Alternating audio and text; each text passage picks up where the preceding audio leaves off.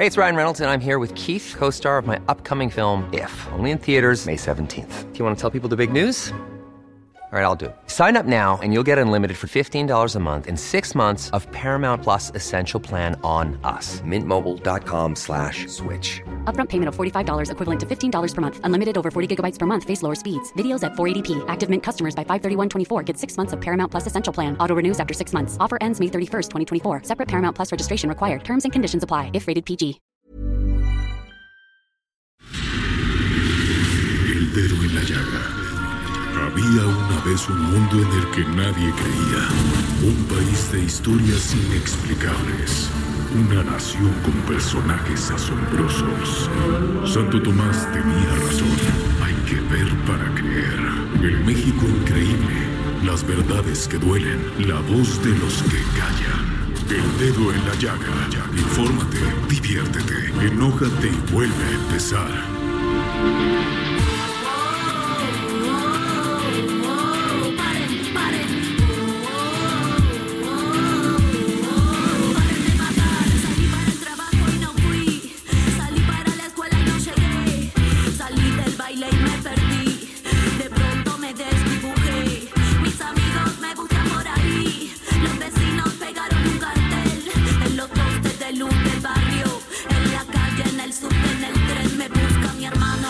Busca mi madre. Perdí contacto ayer a la tarde. Vino la tele, habló mi padre.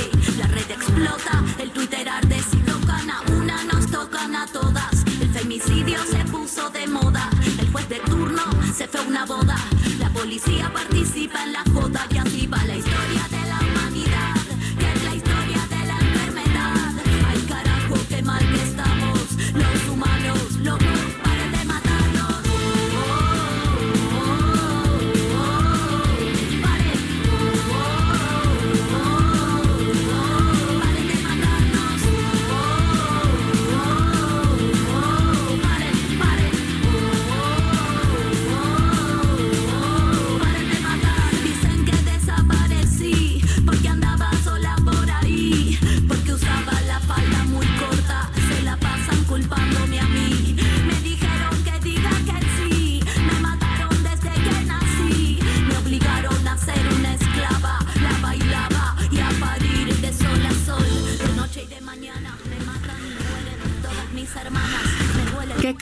tan dura. Estamos escuchando Paren de matarnos.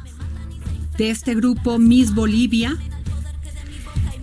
Este empiezo este martes 11 de febrero del 2020 aquí en El Dedo en la Llaga y les cuento más de esta canción Paren de matarnos. Significa un claro manifiesto contra la violencia de género, apoyando las causas por la igualdad y contra los feminicidios. En esta canción participan 26 importantes cantantes y actrices argentinas que se enfocaron en convertir el dolor y la muerte en rap, baile, impotencia.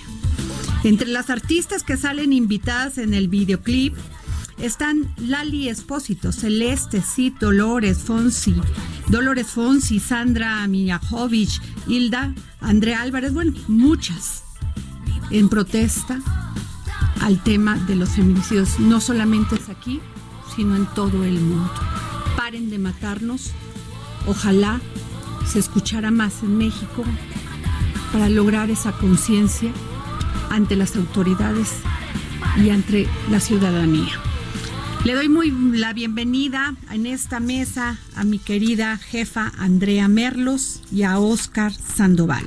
Nos, nos pueden, es- nos pueden escribir a mi Twitter Adriana Delgado Ruiz y llamarnos al WhatsApp 5525 44 33 34. Andrea, qué triste.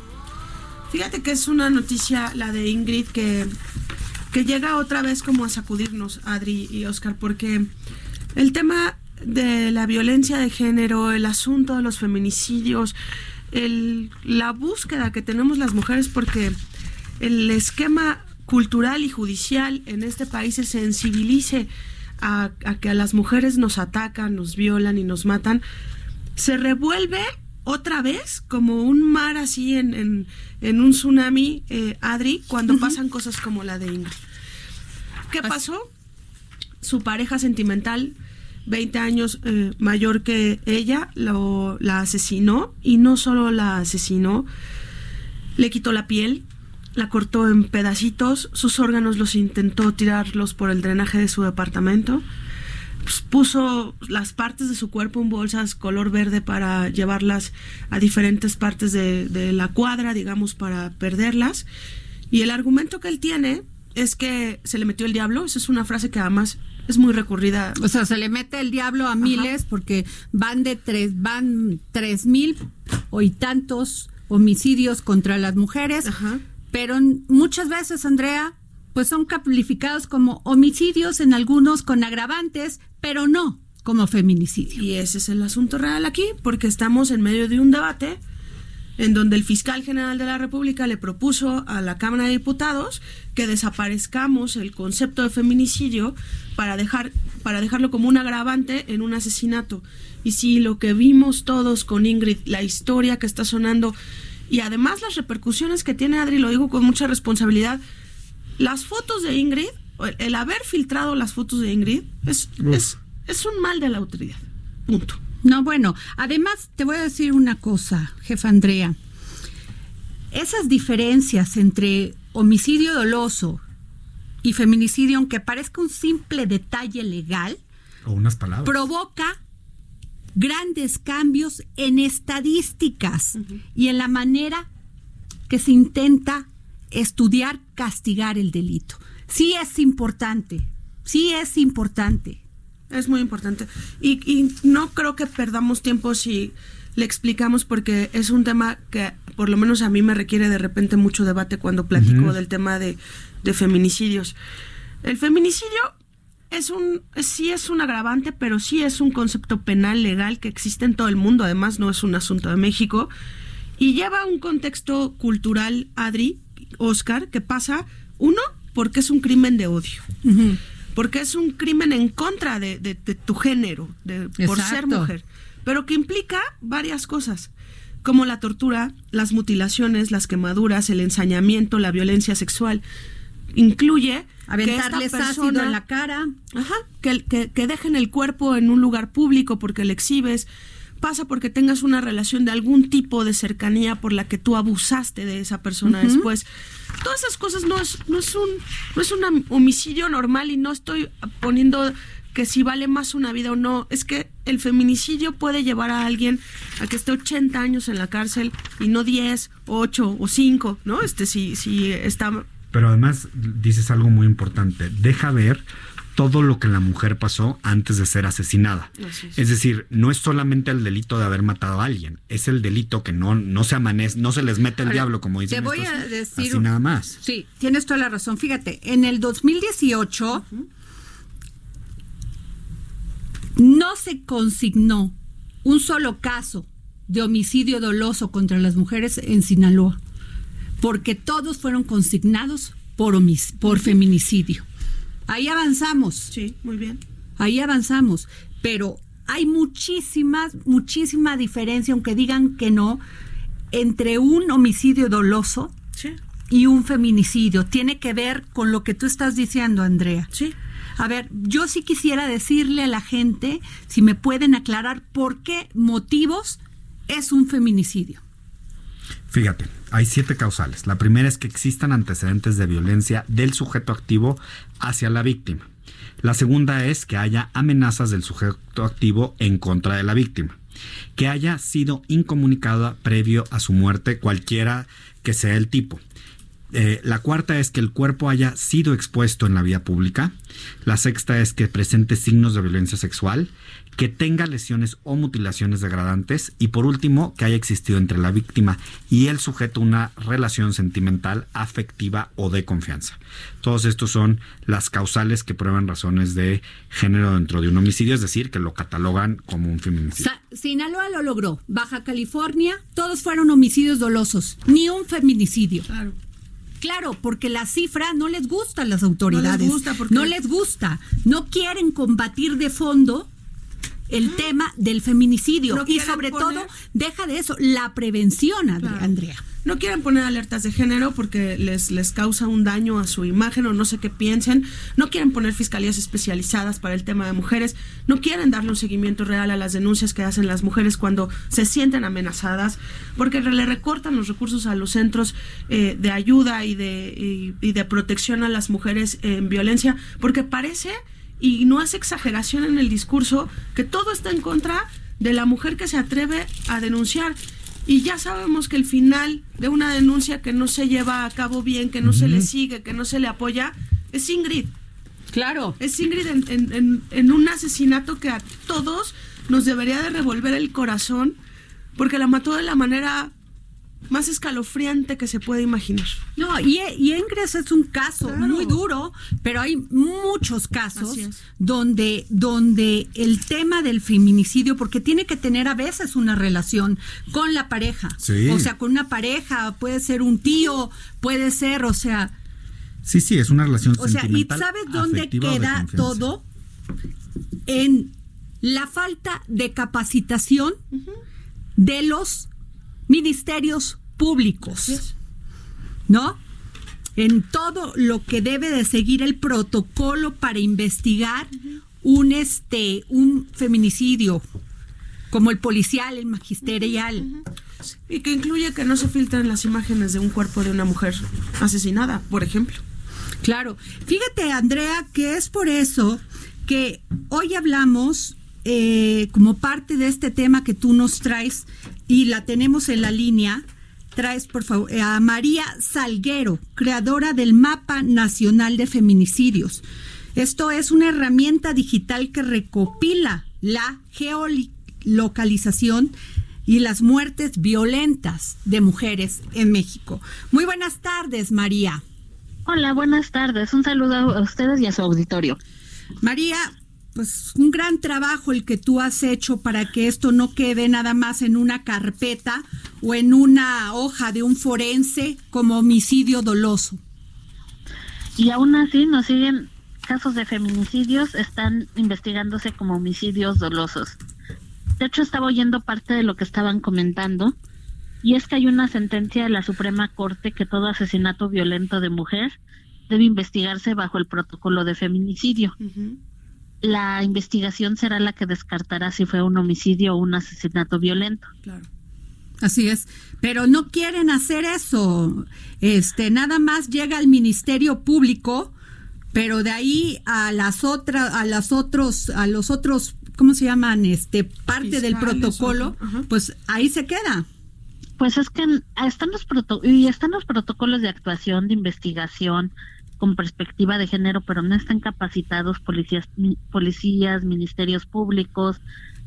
Entonces, desgraciado cua- es cuando mandan los casos a homicidio doloso, homicidio calificado. En Sí. todo el trabajo que estás haciendo ahora con, con, bueno, que tienes tiempo haciendo con el mapa este de feminicidios, ¿cómo te suena la, la, la propuesta que hay de la Fiscalía General de desaparecer el delito como tal de feminicidio? Pues civiliza el delito y sería un retroceso grave, porque el tipo de violencia que, que se- y de hecho viene desde Juárez. De hecho, desde la sentencia de campo algodonero que se probaron que, ven- que estaban es- esta, estas prácticas sistemáticas y repetitivas y que se volvieron y que adquirieron un carácter masivo porque las chicas eran secuestradas, eran torturadas, sufrían violencia sexual y sus cuerpos eran exhibidos en lugares públicos o abiertos. Entonces, son parte de las causales del delito de feminicidio que hay del 325 del Código Penal Federal. Ok. Eh, María, es que, este, perdón, este, sí, cuando el tema es que no se entiende esto, porque dicen que falla la forma, que no es la forma, sino el fondo. Y a esto me refiero, por ejemplo, eh, una mujer que es atropellada y, le encuent- y encuentren su cuerpo en la carretera, ¿sí? Pero no Ajá. sabe si fue feminicidio porque No. el Ministerio Público no cumple con esta investigación. O sea, no o sea, entiendo lo ministerial, pero no entiendo no no entiendo por qué no se le da seguimiento en lo policial y en lo pericial. Y es que mm, hay parejas que ha- han usado los autos como arma. O te voy a contar un caso de una chica en Guanajuato, de Maripili, que apenas fue asesinada en días pasados. Su, la investigación se, se inició por homicidio calificado y cuando tú lees en un primer, en un prim- en un- las primeras notas el caso, parecía una ejecución de crimen organizado. Pero ya después la familia salió a hablar y dijo, no, es que fue la pareja sentimental. O sea, cuando hicieron ya toda la investigación. Eh, no, la misma pareja salió a decir, la misma familia salió a decir que fue la pareja Ah, y que ella sufría violencia en manos de su pareja, pero por eso es importante que se investigue bajo el protocolo de feminicidio. ¿Por qué? Porque tenemos el caso de Mariana Lima Buendía, que su pareja simuló un suicidio, el caso de Lesbi, Sí, que ya por medio de peritajes externos salió que sí habían sido víctimas de feminicidio. Y así hay muchos casos. Las parejas ocultan los asesinatos simulando suicidios, pero también ejecutan los modos del crimen organizado. El caso de, de Abril, por ejemplo, claro, Abril, era ¿La un, fueron, fueron dos motocicarios. claro. O sea, pero tú, decías, tú aunque en un principio puedes decir fue un ajuste de cuentas, pero la familia salió a decir no, es que ella sufría violencia de parte de la pareja. Claro. Y es el mismo tema aquí, María, porque en el, en el asunto de, de Ingrid, que con esta, insisto, la filtración de las imágenes, porque es lo que nos ha puesto a todos este, con la cabeza revuelta, ¿no? De, de sentimientos, de enojo. Ahora, de repente, en- en- entiendes muchas de las, pues de las demandas que tienen las mismas mujeres en las marchas, de que no nos hacen caso porque hasta ese tema de la filtración de las imágenes es una falta de respeto total y es una revictimi- revictimización, ay, ya lo dije Claro. todo al tema de las mujeres. Pero María, lo que yo quiero preguntarte es, ¿qué estadística ves tú en, en este mapa y del que te enteras de las historias eh, de la mujer que denuncia esta violencia, este acoso, como es el caso de Ingrid también, que hace siete meses había denunciado y había ido a una fiscalía para decir que este hombre la estaba atosigando, que la estaba amenazando, y entre que acaba muerta una mujer. Pues es que cuando cuando ella la pareja dice no, pues es que sí, sí me golpeó, pero prefiero darla por terminada porque voy a darle una oportunidad. Yo creo que se le debe dar seguimiento por parte de las autoridades, porque denuncia hubo. Claro. Aunque ella diga que no, las autoridades deben hacer un protocolo para que se les dé seguimiento. claro. Y espero que no lo dejen libre, porque tenemos casos donde la, fiscal, la Fiscalía Capitalina ha dejado ir a los agresores. Mar- este María, perdón, Oscar, no, nomás favor, quiero preguntar sobre esto. ¿Tú conoces este formato que, que llena un forense cuando le llega una un este pues Un un, cuerpo. un cuerpo? No, pero desgraciadamente también los forenses no son los que van a levantar los Eh, cuerpos. Ese es el punto. Dice, fíjate, si la muerte fue accidental o violencia, este, eh, si la muerte fue accidental o violenta, especifique. Fue un presunto accidente, homicida, suicidio, se ignora. ¿Ocurrió en el desempeño de tu- su trabajo? Sí, no, se ignora. Sitio donde ocurrió la lesión, área industrial, taller, fábrica, paz. Vivienda particular, área deportiva, granja, calle, carretera, otros, área comercial, escuela u oficina pública, vivienda colectiva. Anote la relación que tenía el presunto agresor con el fallecido. La defunción fue registrada en el Ministerio Público con qué acta. Describa brevemente la situación, circunstancia o motivos en los que se produjo la lesión, o sea, con unos cuadritos chiquititos para llenar. Anote el domicilio donde ocurrió la lesión del presunto accidente, homicidio o suicidio, tipo vialidad, nombre vialidad, número, tipo de asentamiento, nombre del humano, del, del asentamiento humano, código postal, localidad, municipio, entidad federativa y ahí acaba, María. O sea, así define un forense si fue feminicidio o u- homicidio doloso. Pues yo creo que yo creo que deben de tener un no no no sabía del formato, pero sí lo que sabía es de que ellos no van al lugar. Y a Uy. veces hasta los cuerpos les llegan lavados. Por eso te digo, entonces ahí también habría cómo se este cómo se inició esa investigación y cómo el forense tiene todos los elementos para declarar que fue feminicidio u homicidio doloso. Claro. Y esto lo saqué de una página que se llama sopitas.com que tenían ellos el, el, el formato. El formato. Fíjate que ahorita que mencionas eso, eh, otra de las de las grandes deficiencias institucionales a nivel a nivel nacional es de que tienen los cuerpos, pero no levantan la evidencia, la pierden o la contaminan. Uy. O- y de plano no les toman muestras de ADN. De hecho, aquí en la ciudad, pues tenemos, recordemos el caso de Fátima, la niña Fátima, de 12 años en 2015, que no había reactivos para tomarle muestras de ADN a los agresores. En, ahora, en 2017 asesinaron, una, en 2016, fines de 2016, asesinaron a una chica en el Ajusco. Había tres condones en la escena del crimen, no recabaron ninguno. El hermano de la víctima fue el que tomó las fotografías y esas fueron las que y ahí es como se dieron cuenta que había tres condones el y, a- y apenas ahora en 2000 2020 los primeros días del año hubo un feminicidio de una mujer de la tercera edad porque fue cometido por saña. Con mucha hazaña el agresor tenía la camisa llena de sangre de la víctima y el MP lo dejó ir porque no tenían cómo tomarles muestras No puede ser. No puede ser. Oye, María, una de las. Habla Oscar Sandoval, ¿cómo estás? Sí, una, hola. Una, una de las cosas que vemos en tu mapa es que en el centro de la República es donde, digamos, se disparan especialmente eh, el, el número de feminicidios. Y la otra que es un tema que dejamos a veces de lado, que son eh, cuando hay hijos en orfandad, ¿no? Y, y digamos, si son casos en los cuales además pues se filtra más información, el tema, el tema se complica. ¿Cómo, por qué en el centro de México es donde se dan más? Y dos, ¿cuál es el protocolo con los hijos en orfandad en estos casos? Pues mira, los hijos en orfandad son los invisibles, más invisibles que las víctimas. De hecho, pues no hay una legislación que los contemple y el gobierno federal los tiene en el desamparo. María. El gobierno, porque Ah, pues, también es, un pro- es, un, es, es un problema tanto a nivel federal, estatal y municipal. Entonces son las víctimas invisibles. A veces no sabemos si quedan con la familia del agresor. En este caso el agresor tenía un hijo y el hijo vio cómo vio la agresión hacia Ingrid, ¿no? Y estamos hablando de 400, de acuerdo a tu mapa, de 492 hijos en orfandad a partir de un feminicidio, ¿no?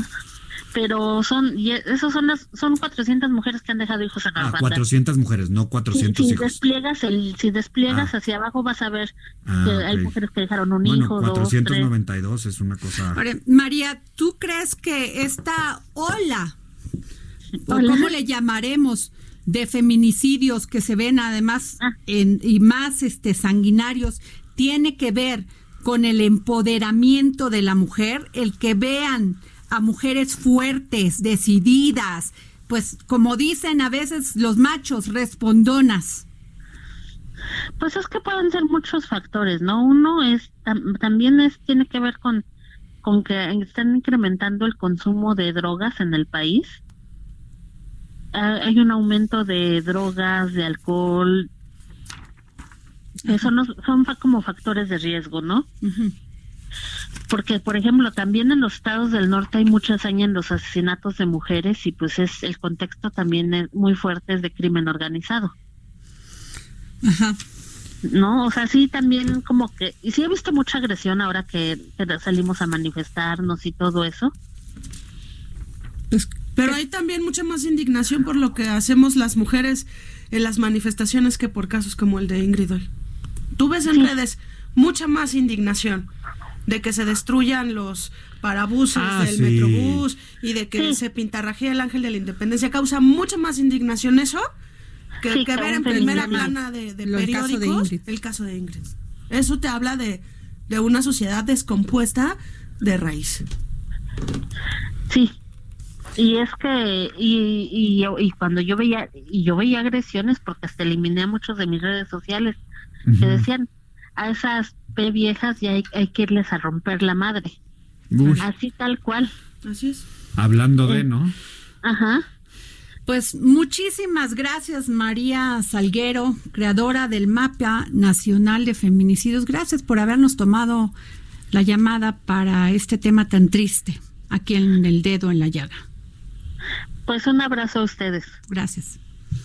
¿Qué tal, Andrea? Son ¿Qué- cifras durísimas, Adri y Oscar, porque eh, en total hay menos de mil eh, feminicidios tipificados así en todo el país, ¿no? de miles y miles que hay de muertes de mujeres, porque pues yo la verdad es que creo que desde este lado sí te puedo decir que no hay ni la sensibilidad, ni la intención, ni el convencimiento de parte de las autoridades de entrarle al tema real para eso, para al, al respecto, ¿no? O sea, hoy la misma fiscalía local dijo que va a analizar el actuar de todos sus funcionarios, porque evidentemente todo se descompuso en el caso de Ingrid. Imagínense ella en la ciudad, imagínense los pueblitos, los municipios, No, no, no, no, este, los estados con tanta pobreza. Aguas porque es una alerta. Sí. Es una alerta a las autoridades porque ya no hay marcha atrás. ¿no? Ya muchas mujeres pues estamos en la misma dinámica, no vamos a permitir más esto. Ni a nosotras, ni a nuestras hijas, ni las que vienen. No, no, no, no, no. Así los hombres nos sencillo. debemos de Creo que deben de tomarlo con más sensibilidad. Entiendo que los códigos penales no están homologados, sí, pero sí tiene que tener no un agravante, sino ya el tema, el tema de feminicidio para que los ministerios públicos investiguen a fondo y pidan y que todo el protocolo se cumpla. Y los hombres nos tenemos que sumar de una manera más decidida en este tema, ¿eh? Pues nos vamos a un corte. Yo soy Adriana Delgado y nos escucha usted por Heraldo Radio. Gracias.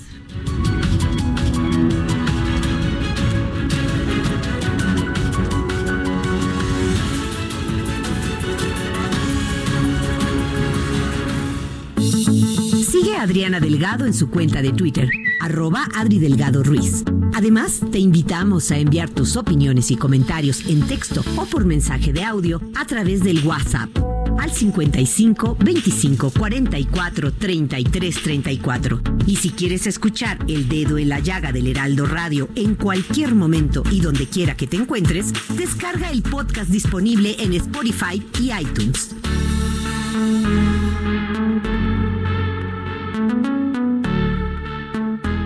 Escucha la H. Heraldo Radio.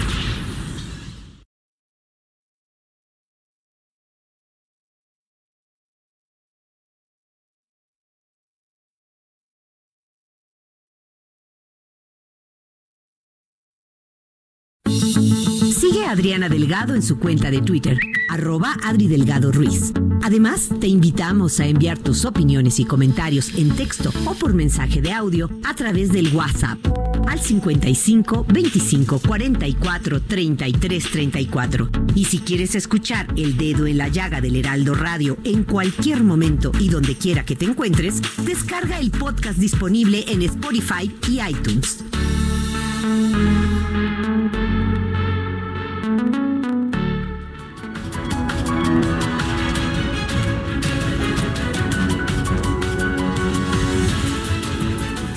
Regresamos aquí al dedo en la llaga. Yo soy Adriana Delgado y nos escucha usted por Heraldo Radio. Seguimos aquí con la jefa Andrea y con Oscar Sandoval, pues tratando de darles la mejor información y, y este análisis sobre qué significa un feminicidio, qué significa un homicidio doloso y esto tan terrible que pasó hoy con Ingrid, que indigna, duele,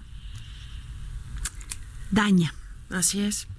Mira, Adri, hay, estadísticas, Oscar, en lo que estábamos platicando ahorita en el corte, sobre cómo, o sea, qué es lo que pasa alrededor de un feminicidio o qué, o qué incita, aunque para nada lo estoy diciendo como justificación, para un feminicidio. Se dice en la estadística que en el 43% de los casos empieza con violencia emocional. Esta violencia verbal, psicológica, ¿no? que, que de repente va haciendo que las mujeres y, y los hombres también normalicen peleas, normalicen porque en el caso de Ingrid ella sí denunció en algún momento, hace siete meses, que esto ya no, ya estaba fuera de control para ella. Pero en muchos aspectos la violencia emocional suelen normalizarla, hasta que pasa a la violencia sexual. Ese es un 7.3%, digamos que, que la escala de, de, la violencia que sufren las mujeres. En la violencia sexual, las mujeres es- cuando más lanzan la alerta en torno a sí denunciar a su pareja o a, su agresor, porque ellas ya se ven mucho más vulnerables en el tema, lo dice todo, sexual. ¿Qué pasa? Que de la violencia sexual al, al feminicidio, hay silencio. Claro. Porque ya hiciste lo que pudiste.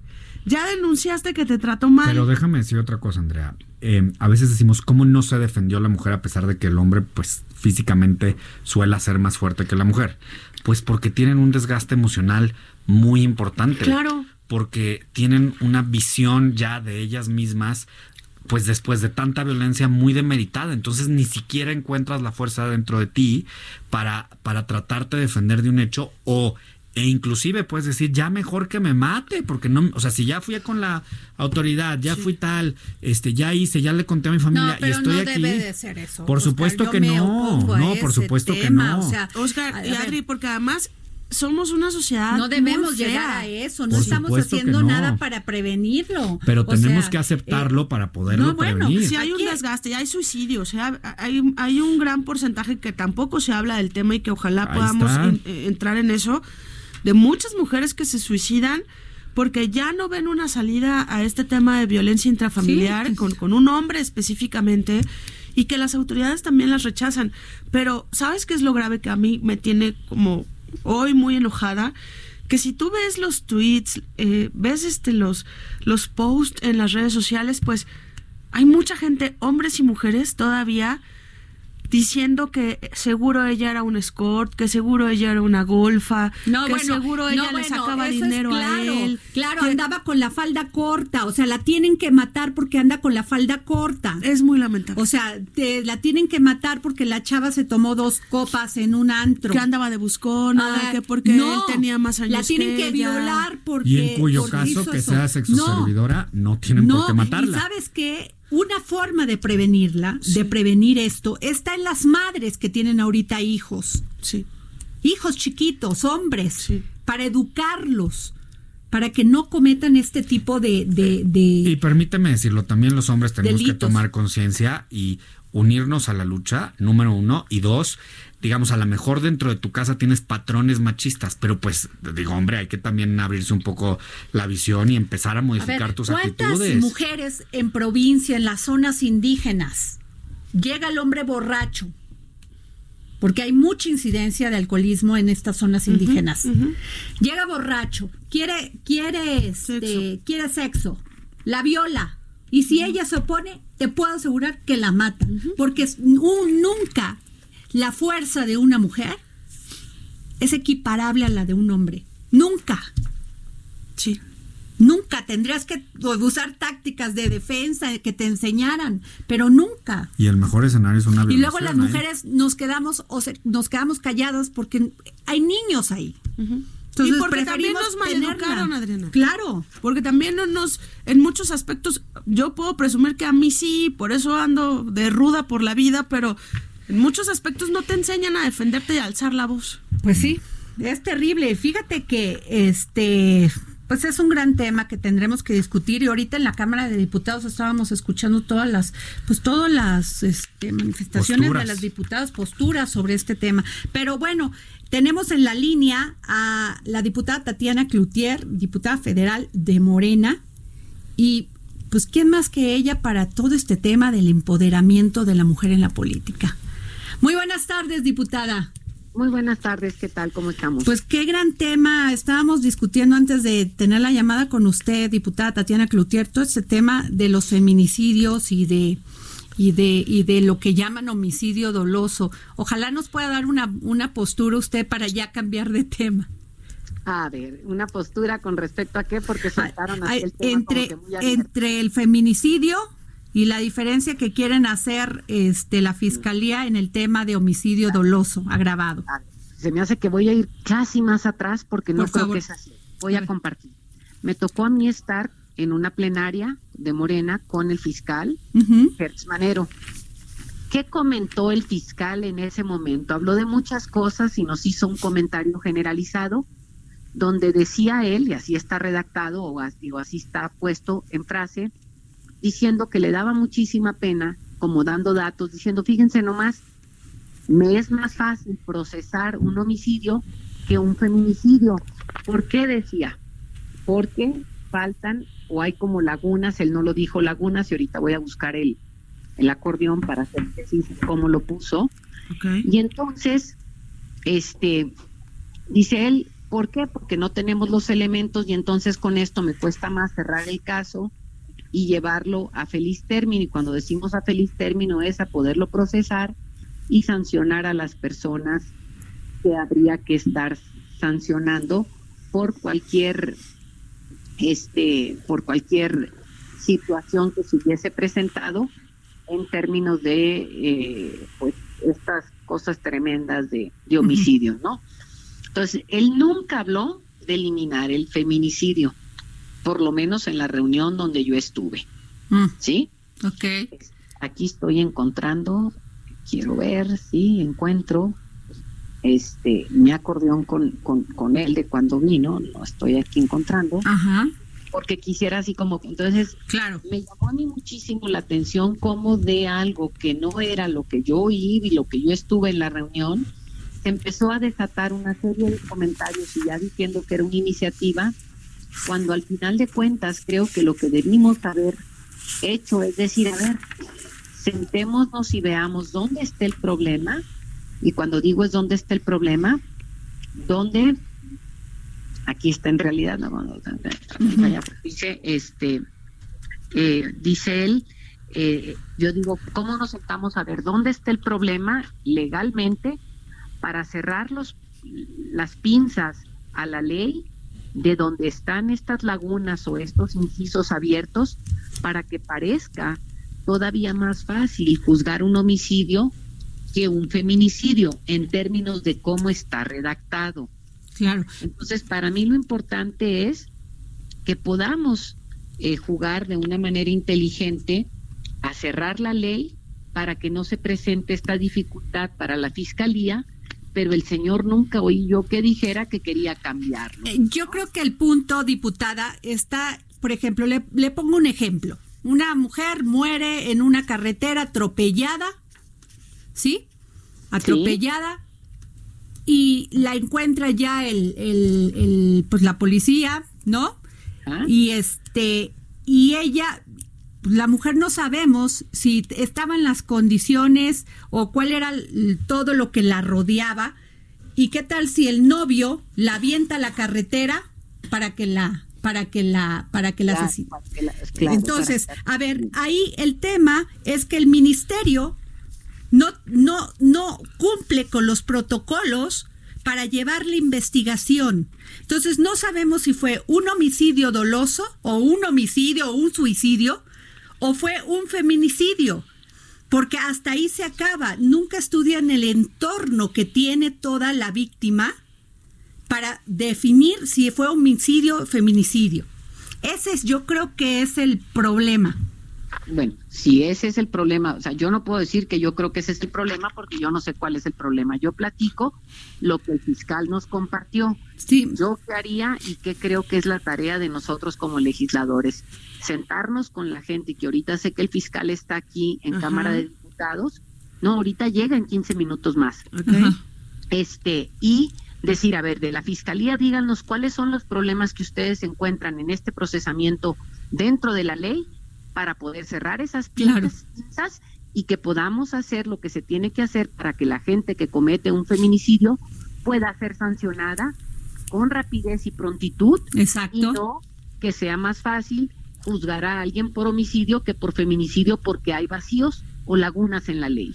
Muy bien. Diputada, pero sí estarías eh, en, en este punto, digamos, a favor de que no se cambie el esquema de feminicidio Es que vuelvo como un delito penal. Bueno, pues, vuelvo a lo mismo. Porque fueron Yo tus no- mismas no- compañeras las que comentaron que, que había sido el fiscal el que había dicho Pues, que, yo- que yo creía digo, que era mejor ponerlo como agravante. reunión, yo estuve en esa reunión y yo no lo escuché así.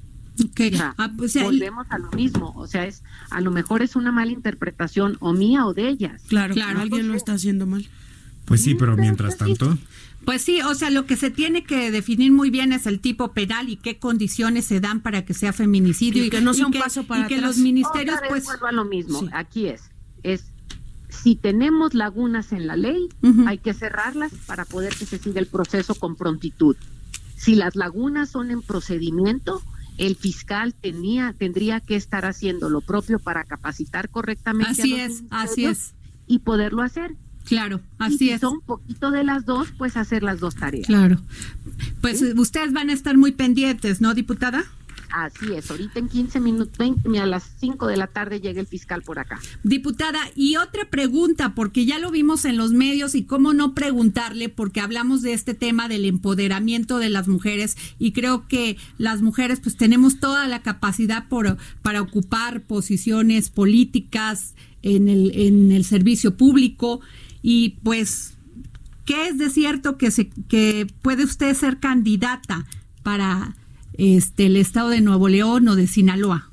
A ver, vamos a ver un poco cómo se dieron las cosas. La semana pasada, Ajá. el Paredón, eh, un, un, un programa que tiene este un sistema en, en, en línea, ujú. me hizo una entrevista y me estuvo preguntando muchas cosas. Una entrevista que duró 40, 45 minutos y entre ellas me, presen- me preguntó una situación legal que se discute de que si yo siendo diputada eh, plurinominal por la primera circunscripción pudiese o no competir en Nuevo León. Así las cosas, yo hice una explicación o una disertación jurídica con respecto a por qué la posibilidad jurídica está en los dos lados y ese fue mi comentario. De aquí salió otra vez, como ahorita el tema de la interpretación, este, salieron mil cosas y mil historias cuando los tiempos electorales no son los adecuados. El proceso electoral, en términos de poder decir inició o no inició, se puede este decir si voy a ser candidata, si no vas a ser candidata, si va a ser o no le interesa ser o no. No son los tiempos, creo que falta mucho y creo que es poco sano para el Estado de Nuevo León el estar buscando ahorita calentar el ambiente cuando el gobernador tiene mucha tarea, cuando nosotros como legisladores tenemos mucho por hacer y cuando el propio Estado tiene sus propias dinámicas difíciles de entrada y de convivencia para poder andar distrayéndonos con otros temas. No es el momento, creo que esto es lo apropiado. O sea, pero la, la respuesta es no quiero o no es el momento. Yo digo que no es el momento. Mm. ¿Sí? Muy bien, pues muchísimas gracias, diputada Tatiana Cloutier, por habernos contestado la llamada para el dedo en la llaga. Muchísimas gracias y buenas tardes. Hasta luego. Bueno, pues Ya no sabemos. vamos. Ay, ay, ay, ¿cuántas de esas hemos oído? Pues, es- pues sí, o sea, no tendrá nada malo como mujer decir si quiero. Pues es que yo creo que ese es un tema. O Una sea, cosa es no decir le va si quiero no le va a cambiar el tema al Además Estado de Nuevo León. dicen Además, que- qué padre que haya más mujeres legisladoras, diputadas, este, de legisladoras, gobernadoras. O sea, qué padre. Dicen que en política el que respira aspira. Pues sí, o sea. No, pues, aparte te voy a decir algo, o sea, que no quiere decir que se vaya a poner a gobernar ni a hacer ruido, quiere decir si quiero. Pues ¿no? eso, eso es otro ¿Qué tema, tiene? pues soy tan digna de tener una candidatura como todos los demás, ¿no? No. Pero bueno, Pero este, ese bueno. es otro tema. A ver, Oscar Sandoval, jefa Merlos, este... Pues ya le vamos a poner un punto y seguido al tema, este, para seguir viendo en la A semana ver cómo, se a- pone ahorita lo del fiscal A Guest. ver Le deseamos toda de la mejor de las A buenas ver cuántas suertes. malas interpretaciones Ajá, surgen. sí, sí. Porque te voy a decir una cosa, en comunicación no es, a ver, en comunicación y para los políticos normalmente se dice no soy respon- soy responsable de lo que digo, no de lo que entiendas. En comunicación y en puestos públicos eres responsable de lo que dices y de lo que entendamos Claro. los Yo medios de creo que, comunicación y la debe, gente, que se ¿eh? debe de explicar mejor, ¿no? Pues y sí. que esto pues Y no andar pueda acabar porque lo que bien lo dijo la jefa Andrea es un tema no solamente de calificación del delito, sino de prevención. ¿Es así? Sí, totalmente. Y además, no ¿Cómo podemos... vas a pre- ¿Cuál es la política pública? Perdón. Es que ya nada más nos falta que vayamos para atrás. O sea, no logramos ni siquiera tener la prevención, tener eh, fiscales eh, especiales en el tema, sensibilizar a los policías, a los que gobernantes. gasten a- en capacitación, no Dios, podemos en hacer eso y investigación. entonces mejor hay que quitar ese delito raro que a mí me cuesta trabajo este comprobar y, y quítenlo. Y Dios. seguimos. Tienen Dios. que capacitar a los ministerios los públicos, mundos. darles armas también, eh, bueno, elementos, elementos Pero es a los hacerlo. ministerios públicos, cambiar la ley que tienes Y que una cambiar. cosa adicional, ¿eh? ya sabemos, porque aparte nos leíste la, la forma del forense, que es un proceso, un problema de procedimientos, tanto que hay fotos de Ingrid lamentabilísimamente, pues, circulando. Y dos, también ya sabemos que es un tema legal. Entonces, paremos de estar argumentando qué dijo y qué no dejó de decir y hagan los procedimientos de forma correcta, Pues bueno, capaciten pero a ya la gente hay y un paso, Oscar, porque ya hoy se reúne el fiscal. En, pe- este, ahora sí como cuando eligen a un papa, pues oh, esperemos que salga humo blanco, ¿no? Exacto. Así es, porque sí se le armó una revolución entre No, las que yo creo que- malinterpretaron Yo que creo dijo que el fiscal. tiene que... Se le armó una revolución. Pero no, hay que decir bueno, malinterpretaron y- y o maldijo. No, dije, o sea, No, que- Yo creo que las cosas se tienen que aclarar para que no haya esta mal, y ma- lo que sí malinterpretaciones. Lo que sí es que ahí está la realidad, ahí están los las los las muertes por por feminicidio Sí, ahí y está. por homicidio, ¿no? O sea, ahí están, no las están inventando. Exactamente. Así de sencillo. Pero a ver, Oscar Sandoval. Pues mira, ahora toca ver la parte, ahora sí que de los dineros. Y resulta que el Instituto Mexicano de Ejecutivos de Finanzas presentó la propuesta para la recuperación de la inversión y el crecimiento económico con enfoque social. Digamos, el documento es muy amplio, habla de diferentes temas, pero nos vamos a enfocar aquí en la parte tributaria que busca dos cosas. Por un lado, busca la reinversión a través de ellos proponen disminuir ISR ISR corporativo, solo el corporativo, no el de personas físicas, que ¿cuánto crees que representa el PIB? El 3.4%. Wow. O sea, es, es importante. Para reducirlo del 30 al 28% y que este a su vez sea un 23% pa- por ciento pagado en el, en el final del ejercicio y un 5% se aplicaría a las utilidades generadas en cada ejercicio y que se promueva la reinversión de ellas. El segundo punto es acerca de la redistribución. Y es este tema tan discutido eternamente de si el IVA generalizado o no el IVA generalizado, si el IVA sube o el IVA baja. Y ellos lo que proponen es que haga, se, se haga generalizado, pero que adicionalmente se haga una canasta de productos de consumo estrictamente básica que esté exenta de este IVA. Ellos hablan de que inclusive podría bajar al 14.5% eh, el, el IVA generalizado, pues para poder equilibrar el tema, pero que esta sería una forma, digamos, de equilibrarlo. También hablan de un consejo, fiscal independiente que a cada rato este tema sube de nueva cuenta a la arena política. Y aquí sí, un, digamos, yo personalmente no veo grandes diferencias en las propuestas del Instituto Mexicano de Ejecutivos de Finanzas. La verdad es que las veo las mismas, nada más que ahora le pusieron el enfoque social, ¿no? Y meten algunos rubros ahí que tratan de, de- de ponerle un sazón, yo voy a decir cuarta transformación, ¿no? Con este idioma, pero al final de cuentas siguen proponiendo sobre el mismo esquema, en energía, más o menos en el sistema de salud, en el sistema este de, de O la sea, temas sociales. temas O sea, sociales, o sea, es que hablan de los mismos que siempre hablamos, ¿no? O sea, que si el sistema Ahora, ¿qué ganan si le bajan el, el ICR a las empresas? Lo que ellos argumentan ¿Mayor es que ganan, que en lugar de ese dinero metérselo a ellos, que lo van a reinvertir, entonces que, que si lo, que si se lo, se lo guardan a sus carteras, pues sigan pagando Pues el eso impuesto tiene normal. como lógica, Sí, ¿no? tiene lógica. No pagas este tanto impuesto y eso te ayuda a reinvertir. Porque Adri Oscar, este, sabemos que las medianas empresas sobre todo, ¿no? Este, Sí, de repente es no la ven, ¿eh? O sea, Y las pequeñas, ¿qué me dices? mundanales de impuestos. es muy injusto. Y ya, y ya hemos dicho en las páginas del Heraldo que además, pues digamos, hace falta más agenda en el Claro. gobierno de México acerca de las pymes. No se mencionan, no, No se se mencionan en la menciona. mañanera, no se habla en ningún tema. O sea, eso lo escribí yo diciendo, oigan, a ver, volteemos a ver a Tiene este que sector. haber un, un equilibrio en todo. O sea, estamos hablando del outsourcing. Va a ver, en muchos casos el outsourcing es, Es bueno. bueno. En otros casos no. Claro. Exagerado todo y llevado a las magnitudes de que nada más, pues no. Pero tampoco puedes este catalogar el outsourcing de malo. No puedes catalogar al outsourcing de malo, no puedes catalogar a los empresarios de malos y no puedes tampoco, o sea, y también es necesario que los em- empresarios empecemos a proponer cosas distintas, es decir, que no lleguemos con la misma canción de siempre, porque ¿qué crees? Son otros actores que tienen otras políticas públicas que actúan de manera diferente. Y ya va más de un año en la que nos dicen, así pensamos nosotros, así trabajamos nosotros, no se llamen sorprendidos, proponme en línea de esto, ¿no? Estamos Pues por mira, ver Luis- el Luis tema de Pasos energía. Aquí lo dijo jefe Andrea, dijo mayor impuestos, menos inversión. Así de llano. Y, y- y claro, pero ¿no? además, haz de cuenta, enfatizamos en el tema de la economía del libre mercado. Yo no he oído a un solo funcionario del, del- de la parte económica que no, y sobre todo en Hacienda, que no hable de la, importancia del libre mercado. ¿Por qué seguimos discutiendo si libre mercado no? No, pues libre mercado ya, ya, ya no hay para dónde hacerse. Eso es lo que además funciona. Nada más que cómo promovemos la inversión, ¿no? Cómo platicamos, cómo lo hacemos, porque el IMEF está en todo el país, cómo lo hacemos desde los estados ¿Cómo lo hacemos los empresarios, los pequeños empresarios? A ver, ¿cómo le hacemos para hacerlo mejor, no?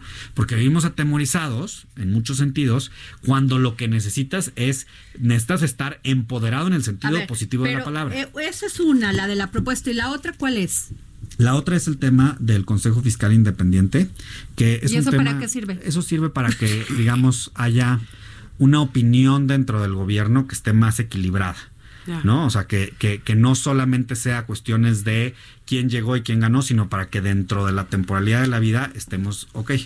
O sea, ¿tú qué piensas, jefe? Pues es- me suena a una oficina más, ¿no? También, porque de repente todos estos consejos se crean con muy buenas este, intenciones, Ajá. pero la verdad es que en, cu- en cuestión de finanzas y de hacienda, el gobierno, cada gobierno, porque no es solo de la 4T, ahorita está la 4T, pero cada sexenio nos ponen su sello, ¿no? Más bueno, impuestos acá, sí, menos acá, siempre, para o sea, y no, no el petróleo está mal. Y jamás se nos ha preguntado ¿no? absolutamente nada. Y en los hechos, eh, el otro día lo platicábamos aquí en con la sección de, de mercados, que en los hechos este año ha sido, además de que, como dicen que el mes eh, enero ha durado No, como 50 enero, días, ¿no? Lo bueno es que tenemos, lo bueno es que tenemos este reservas. Pero todo subió, Adri, cualquier cosa, tu café de las mañanas, este, Oye, el fui al súper el Oxxo, el. Super. Oye, el tomate está a 40 pesotes. Qué bárbaro. Sí. O sea, está el, este, en el Super Bowl yo compré un kilo de, aguacate en 100 pesos. Mira, yo fui al súper el domingo y veía niños diciéndole a mamá cómo comparar los precios. No, mamá, este trae más, este trae menos. Sí. Híjole, ese es un termómetro, ¿eh? Pero, Ese es un pero termómetro. todo está, así sea un peso, todo está más caro, las cartas de los restaurantes, todo real. y eso, como decimos que unas, unas finanzas sanas son las que tienen a sus, a sus ciudadanos con el bolsillo contento y eso no está pasando. Bueno, pues gran, gran tema los que llevamos hoy. Este es un tema de denuncia. Sí. Este Y de conciencia. y de conciencia. Nos vemos mañana. Nos escuchó aquí a la jefa Andrea Merlos, Gracias, Oscar. Sandoval y Adriana Delgado aquí en el dedo en la llaga por el Heraldo Radio. Muchas gracias. Hasta mañana.